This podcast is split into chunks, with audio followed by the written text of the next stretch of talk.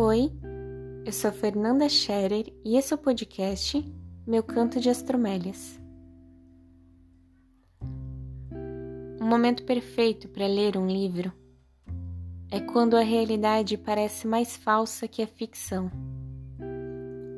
É como se eu pudesse abrir um portal, criar um mundo, criar pessoas ideais e a qualquer momento fechar e mudar toda a história.